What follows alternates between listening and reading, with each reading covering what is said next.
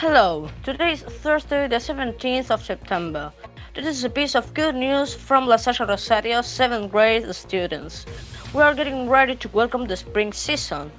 We will be sharing some good news from our community next week. It has started the Jubilee of the Earth and Season of Creation. Pope Francis encourages us to play a significant role in the preservation of our planet.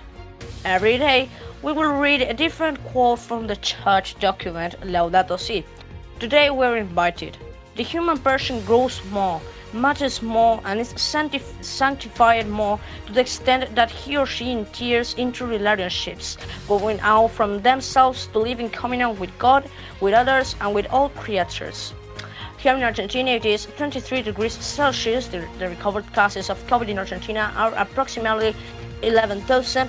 And today, we have invited a person who lives in Switzerland but comes from Argentina. Hello, Mateo. Hello. How are you? Yeah, I'm good. Okay. I want you to tell us about some things. First question talking about the pandemic, the thing that is affecting all of us. How was it or how is it there in Switzerland? I think that some of you want to know that, so let Mateo speak.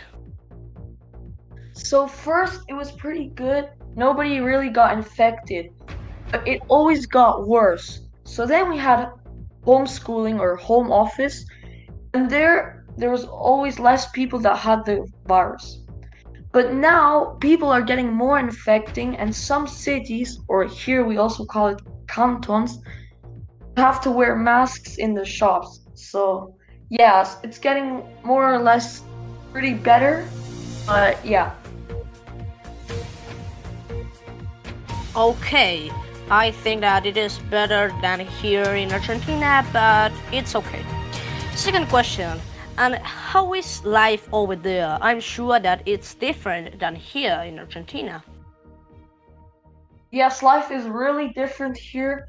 Um, it's just very safe. You can go outside walking alone. I always see little kids walking. You don't get robbed. Everything is safe and it's really clean. And it's a beautiful country. You have really nice views. It's a dreamland. It's a really nice country. Yes.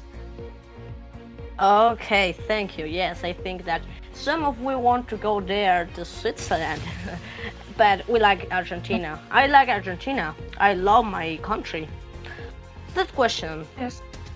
And then we're going to talk about the music. How is it there? So, we listen to different songs here. We listen to American music, so rap. But we don't listen to 50 Cent or Eminem, no. We listen to more modern rap, like the new songs. And sometimes we listen to German rap from Germany, but we do not listen to music from Switzerland because that is like Schweizer Musik. We don't like it because, yeah, I don't know, but Oh, it just sounds different, and we like more like English music. okay. Yes, we know that here in Argentina, the two most kinds of popular ty- kinds of music, I think they are rock and reggaeton here in Argentina. Ooh. Fourth question. Finally, to be closing, what do you like most about Argentina and what do you like most about Switzerland? So let's start off with Argentina. What I like about Argentina is it's a diverse country.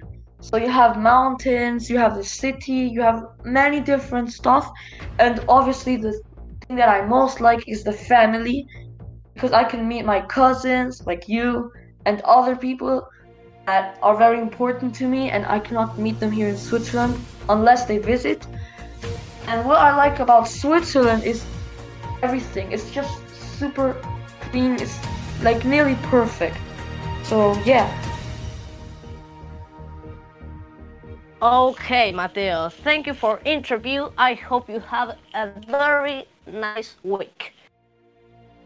Thank you. Okay. Thanks for listening. This is it. Have a nice week.